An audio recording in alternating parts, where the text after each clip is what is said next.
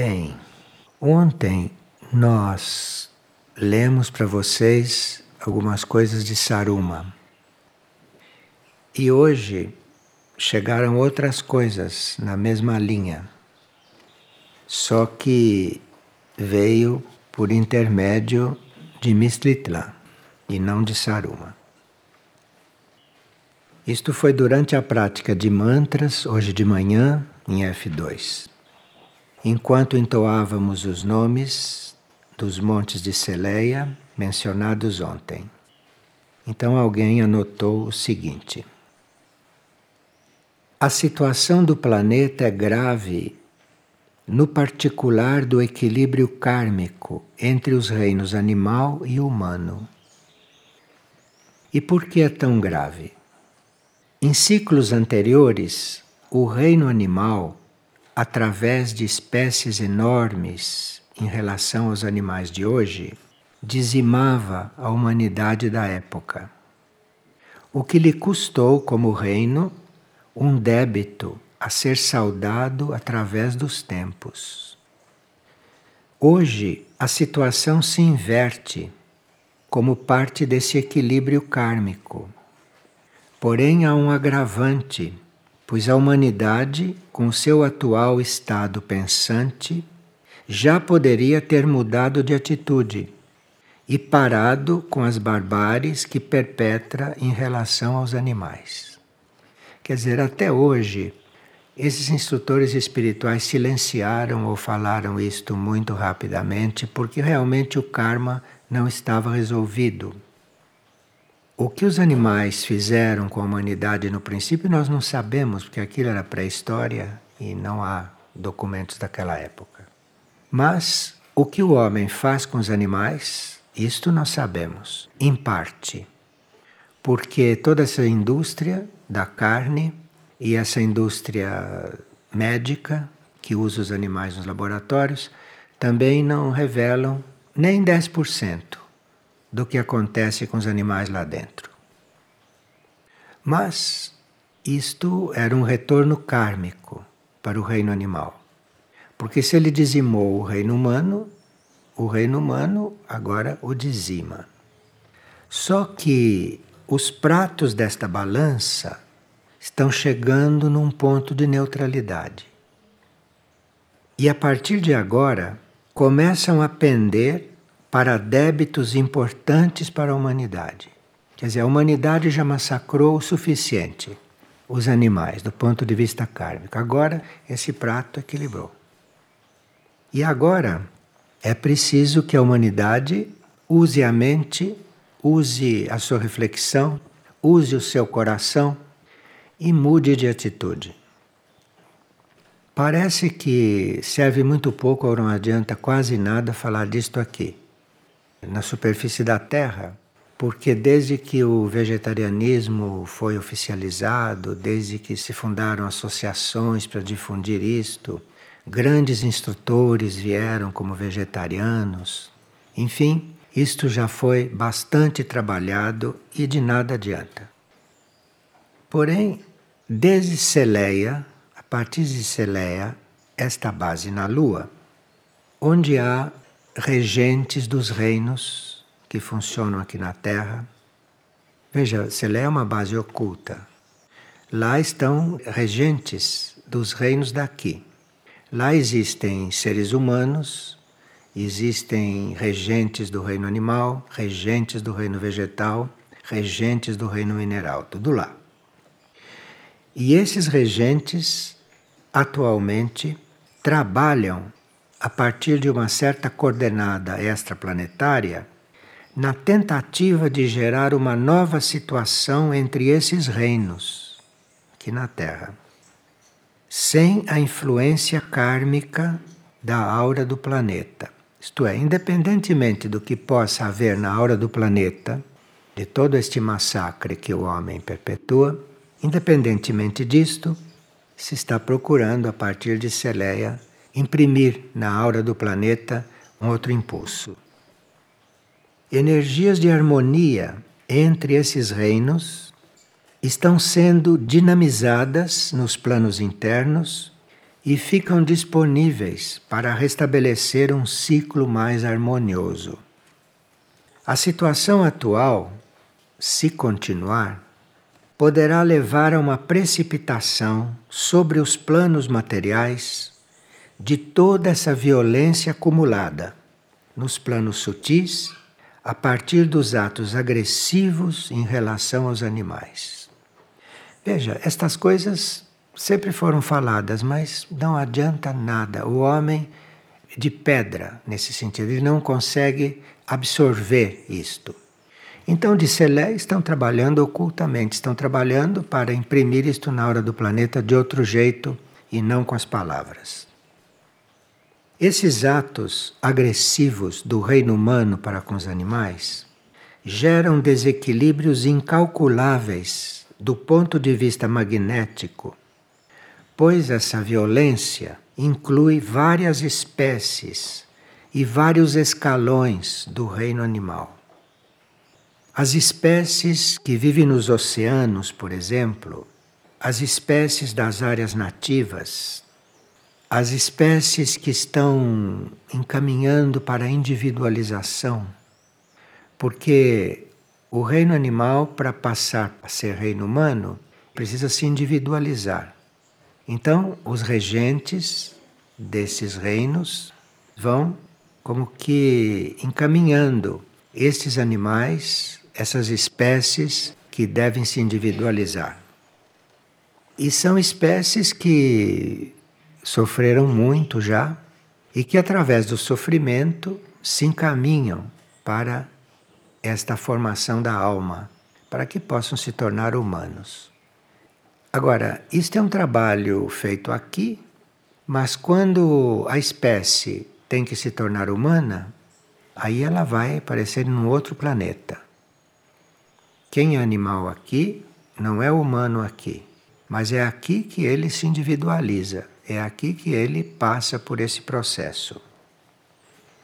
Então podemos notar que a situação é muito mais grave do que parece.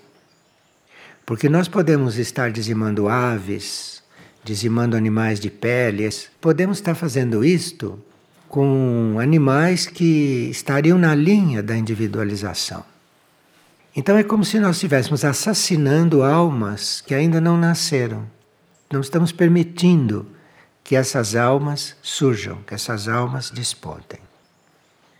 E o regente do planeta, Amunakur, está trabalhando também isto lá de Celeia. Está trabalhando também lá em Celeia. Está buscando, junto aos regentes das espécies animais, criar uma nova condição interior, dado que certo equilíbrio kármico já se deu e essa nova condição só pode ser criada a partir de uma base extraterrestre, dado o karma planetário. Isto é, aqui não é possível fazer nada.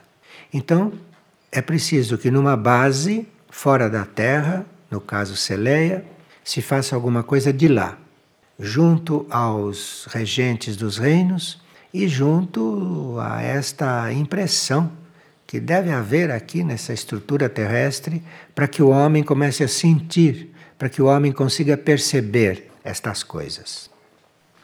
Bem, aqui especificaram Existem áreas na China que serão as primeiras a sofrer os golpes violentos desse retorno kármico. Caso não haja uma drástica mudança de atitude por parte daquele povo.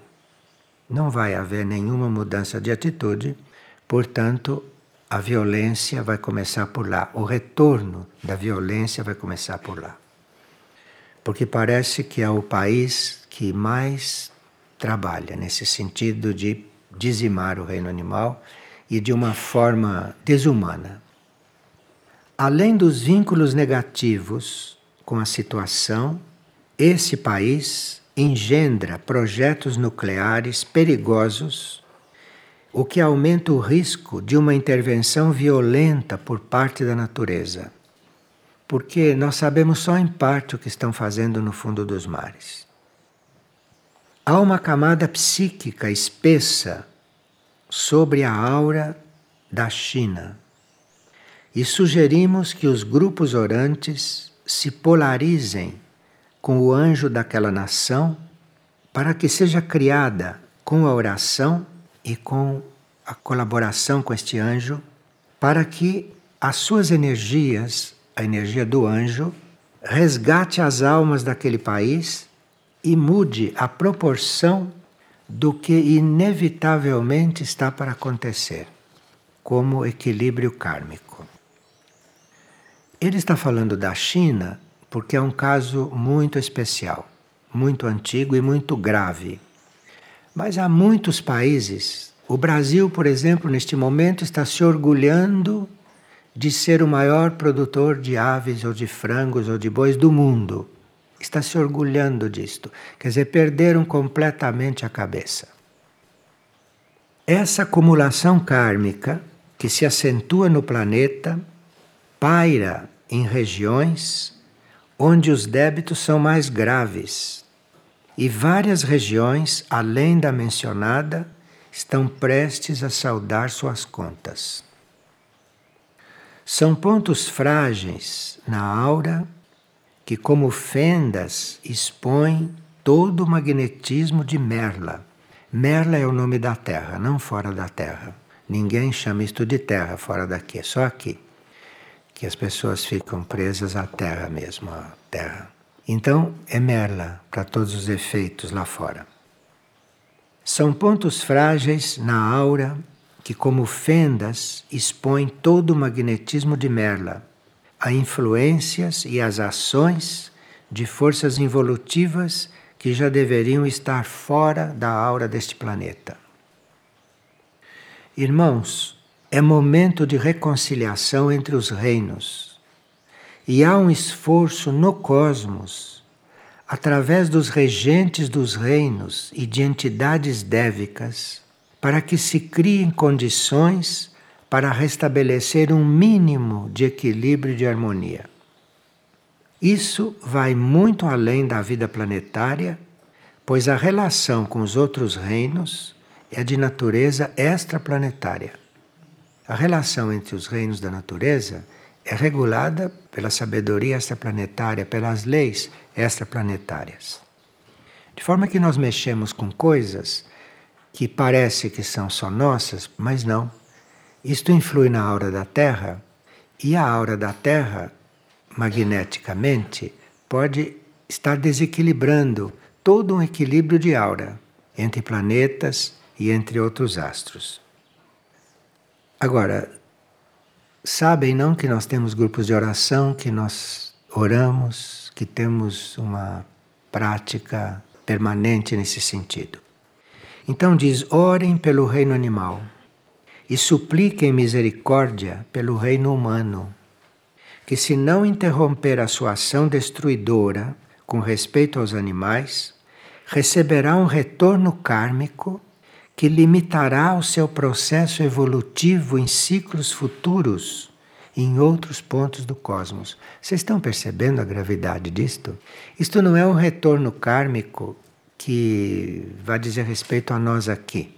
Por exemplo, um que mata animais um dia vai morrer de câncer. É um retorno kármico. Mas isto ultrapassa este processo. Porque isso já está mexendo, dado que o equilíbrio aqui no planeta já foi feito, entre os dois reinos, isto então está ultrapassando o limite do planeta. E muitas doenças incuráveis serão criadas através dessa matança descontrolada. E o reino humano se verá isolado de um cosmos que, em misericórdia e compaixão, buscou verter todas as suas bênçãos de cura mas que não encontrou corações abertos em sua maioria. Essas enfermidades serão uma das formas de pagamento kármico entre os reinos e uma intervenção para que essa violência seja reduzida em larga escala e não piore mais. E diz: orem, orem e orem. Porque aqueles que têm consciência destas coisas, a eles só resta orar. Porque não adianta fazer nada. A inteligência humana não se abriu para isto. Inclusive, pessoas que são inteligentes ainda lambiscam carne. Dizem que não comem, mas ainda lambiscam isto. Nós estávamos começando a estudar outro dia a misericórdia e o perdão do cosmos para conosco. Porque o cosmos emite esses raios de perdão e esses raios de misericórdia para a humanidade. Outro dia nós vimos isto rapidamente e ficamos de entrar em alguns particulares. O cosmos, como aquilo que é, quando tem misericórdia de nós por algo que esteja acontecendo aqui, como isto da matança dos animais que continua e nós continuarmos a comer e a matar esses seres, isto está dentro de uma necessidade maior do homem. Porque, como um homem é capaz de matar um outro ser vivo, isto transcende a ideia dele de por que está matando. Tem gente que mata por esporte.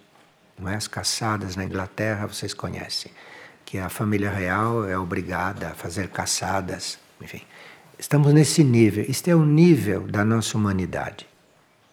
Então, o cosmos, quando emite raios de misericórdia e de perdão, emite raios que abrangem um grande setor das nossas ações.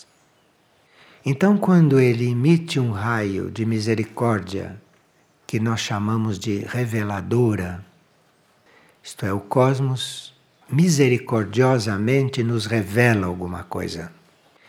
Ele não vai nos mandar uma notícia, não vai nos mandar um telegrama, mas é uma misericórdia, é um raio que nos permite penetrar os princípios do nosso espírito, porque nós, na nossa mente, não queremos saber disso.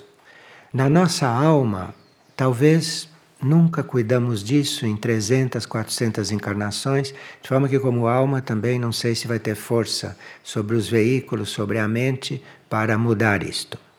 Mas o espírito, sim, a mônada, sim. Se uma mônada decidir que um homem deve mudar alguma coisa, ele não muda, ela dá o jeito. Ela sabe o que fazer. Então, isto chama-se misericórdia reveladora.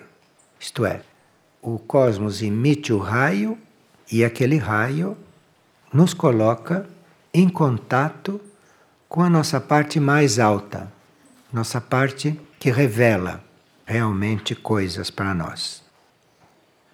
Se nós quisermos receber este tipo de raio, o raio revelador, o raio da misericórdia reveladora, nós teríamos que ser humildes. E quando no exercício da humildade nós chegamos a abrir uma certa porta dentro de nós, porque esse orgulho humano de saber as coisas, de fazer as coisas sem consultar o seu eu interno. Quer dizer, todo esse orgulho, toda esta desordem energética, não? Isto, a uma certa altura, deve se transformar em humildade. E é o tamanho desta humildade é que vai regular esse raio da misericórdia nos atingir. Então, o raio da misericórdia parte de lá. Mas nós recebemos aquilo que a nossa humildade abriu em nós. Isso então é chamado a misericórdia reveladora. O outro raio de misericórdia, diferente desse primeiro, ao qual nós estamos expostos, é aquela energia da misericórdia e do perdão que nos faz compreender e nos faz discernir que através do nosso espírito que nós temos que chegar ao cosmos. Então, isto é um outro lado desta misericórdia, nos fazer compreender que você não chega ao cosmos, que você não chega ao único, que você não chega à essência única por nada daquilo que você faz humanamente, mas que no fazer as coisas humanamente, você tem que discernir aquilo que o seu espírito, aquilo que a sua mônada tem a energia para ser feito. E o cosmos emite esta misericórdia e emite esse perdão, porque misericórdia e perdão vêm juntos. Perdão porque nós transgredimos tanto e sempre que é preciso o raio do perdão para que a gente, apesar de tudo que é e de tudo que fez, receba uma coisa destas. Receba um raio do cosmos para que você se ligue, para você consiga compreender aquilo que a sua mônada, aquilo que o seu espírito, que é cósmico, não é? Pode te dar. E isso então chama-se misericórdia espiritual. E essa misericórdia espiritual é um conjunto de energias transformadoras, como por exemplo, a reconversão. Reconversão é um aprofundamento da conversão. Isto é, a uma certa altura, uma minoria se converte. Isto é, uma minoria reconhece que está tudo errado, então se propõe, se dispõe a se refazer, a se reconstruir. E aí então, nesse raio da misericórdia espiritual, vem a possibilidade dessa reconversão, vem a possibilidade da redenção e a possibilidade do perdão. Claro que nós teríamos que estar num certo nível de trabalho sutil e interno e devíamos estar com uma força de vontade e força de decisão para termos essa misericórdia espiritual. Porque nós podemos mudar, mas termos um karma que é mais prolongado. E essa misericórdia espiritual faz com que esta defasagem faz com que esta impossibilidade de ter uma transformação aconteça. Quanto à misericórdia divina, que é um outro raio que o cosmos emite, é uma misericórdia que atua nos planos concretos. Não atua nos nossos planos internos, mas esta divina atua nos planos concretos atua até na matéria. E aqui, para ter esta misericórdia divina, nós teríamos que querer nos acender como uma luz, sermos uma luz aqui. Sermos uma luz nesta escuridão que é a Terra e que é a humanidade. Então, isto é uma aspiração nossa e que atrai este tipo de raio, este tipo de misericórdia. Agora, o outro raio, o da misericórdia à luz, este aqui nos permite participar, nos permite comungar daqueles padrões criadores do universo. Aqui já estamos num grau de misericórdia muito elevado. Isto é, apesar de termos criado tantas coisas inúteis, Apesar de termos criado tantas coisas erradas, tantas coisas fora do plano evolutivo, como esses mastodontes de 40, 50 andares, essa promiscuidade que, que se vive nessa cidade, que é uma promiscuidade vibratória. Então, nesses padrões, nós ficaríamos sempre, porque toda a técnica e toda a tecnologia vai para lá, para aperfeiçoar aquilo. E essa misericórdia à luz faz com que nós entremos em contato com outros padrões, com outros padrões criadores que existem no universo. No universo deve haver padrões para tudo, tudo. Nada acontece aqui na Terra se não estiver coligado a um padrão universal. Agora, o homem conseguiu desvirtuar os padrões universais. Então, aquilo que é um padrão universal de uma casa, ele transforma num prédio de apartamentos. Veja do que o homem é capaz, como isto pode ser distorcido. E a misericórdia, a luz, então faz com que esses padrões se rompam e que a gente comece a contatar padrões reais, padrões adequados para nós, para os nossos corpos, para a nossa vida, adequados para o karma da superfície da Terra e tudo isso. Depois a misericórdia, a graça, é um outro raio que está disponível para nós e que nos faz transcender, dentro da energia do amor, todas as condições não sublimes, todas as condições que nós criamos e todas essas condições nas quais nós vivemos e nós estamos. O cosmos tem um raio que acaba com isto, que se nos atinge, nós entramos em outros padrões. Faz com que sejamos outros.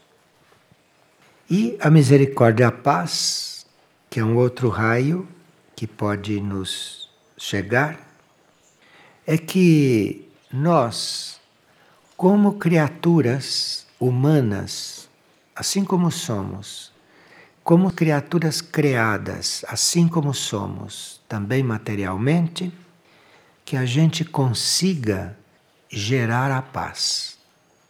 Para que um ser humano consiga gerar a paz, ele precisa de um raio cósmico. Agora, quando se fala em paz, não se fala nessas relações humanas que isso tanto faz, né? A gente vai aprendendo como fazer e depois viu que não aprendeu ainda, assim vocês conhecem isto. Mas que um ser deste consiga gerar a paz, que um ser desse consiga ser um ser de paz, aí ele precisa desta misericórdia paz. Ela precisa desta misericórdia deste calibre. E depois a misericórdia redentora, que ingressa nas nossas esferas de consciência, nas nossas esferas espirituais, nas nossas esferas sutis e também nas nossas esferas concretas, como por exemplo as nossas esferas mentais, que são concretas. Para o cosmos, a nossa mente é, um, é concreta, é um tijolo. Então, aqui isto entra, e esta é a misericórdia redentora. Porque uma das principais redenções que nós necessitamos é a redenção da mente. Agora, o que é o arquivo da nossa mente, nós não podemos imaginar. Então, aqui precisa realmente este raio. E este raio atua, e é o sétimo deles. E esse raio da misericórdia redentora nos traz um pouco da consciência daquelas grandes entidades que se encarregam da criação. Vocês sabem que existem grandes devas, grandes arcanjos, alguns grandes anjos que se encarregam da criação. E essa misericórdia redentora vem desse nível e nos leva para junto dessas consciências. Porque se um raio cósmico desse nos leva para a aura ou para mais próximo de um dessas entidades criadoras, nós nos tornamos criadores. Criadores realmente, não criadores de gado, criadores de pombo, mas criadores, criadores de impulsos, criadores de impulsos espirituais, criadores de impulsos evolutivos, criadores de padrões que vamos captar nos outros planos para realmente mudarmos a situação neste planeta. Vem que Celeia tem muito trabalho, não? E trabalho escondido, trabalho oculto, porque é sabido que há certos tipos de tecnologia que aprofundam bastante as informações isso tudo está do outro lado da lua, é um fato simbólico. Quer dizer, está oculto mesmo. Não vê, mesmo se quiser. E além de não ver, mesmo se quiser, ainda nada disso está no plano físico. Porque não está no plano físico não quer dizer que não se veja. Porque o plano astral e o plano mental vê. O corpo astral vê, o corpo mental vê. As almas veem. Então Celeia tem que estar muito resguardada. Agora, se nos é mostrado tudo isto, se todos esses aspectos da misericórdia nos são mostrados, não há nada que não se possa resolver. Não há nada. Agora, certas coisas não se podem resolver porque nós não nos elevamos desse nosso nível normal, desse nosso nível humano estándar. Nós não nos elevamos disso. Então não podemos receber certos raios. A oração, nos tem dito, é que ela é um caminho para isto. E você já tem bastante notícias sobre o caminho da oração. Você já tem bastante cultura nesse sentido. Precisaria que orassem. Precisaria que começassem a orar, que encontrassem a sua forma de orar, que vissem em si qual é o caminho que vocês teriam que fazer neste sentido. Porque, como nos dizem de Celeia, certas coisas aqui não adianta fazer. É preciso que seja feito numa esfera extraplanetária para que aquilo que for possível venha para cá. Mas se está sendo feito numa esfera extraplanetária, o que deveria estar sendo feito aqui, que não é, se está feito lá, isso está sob outras leis. Porque a Lua não está nas mesmas leis da Terra. Nós não sabemos como é a lei do karma na Lua. A lei é a mesma, mas nós não sabemos quais são as nuances kármicas na Lua. Não sei se são iguais às da Terra. A lei é a mesma, mas não sei se na Lua é tão material como aqui. Então, nós estamos realmente com uma base muito complexa lá. Uma base muito complexa uma base que entra, penetra muitos assuntos, muitas circunstâncias, uma base que está se abrindo para nós.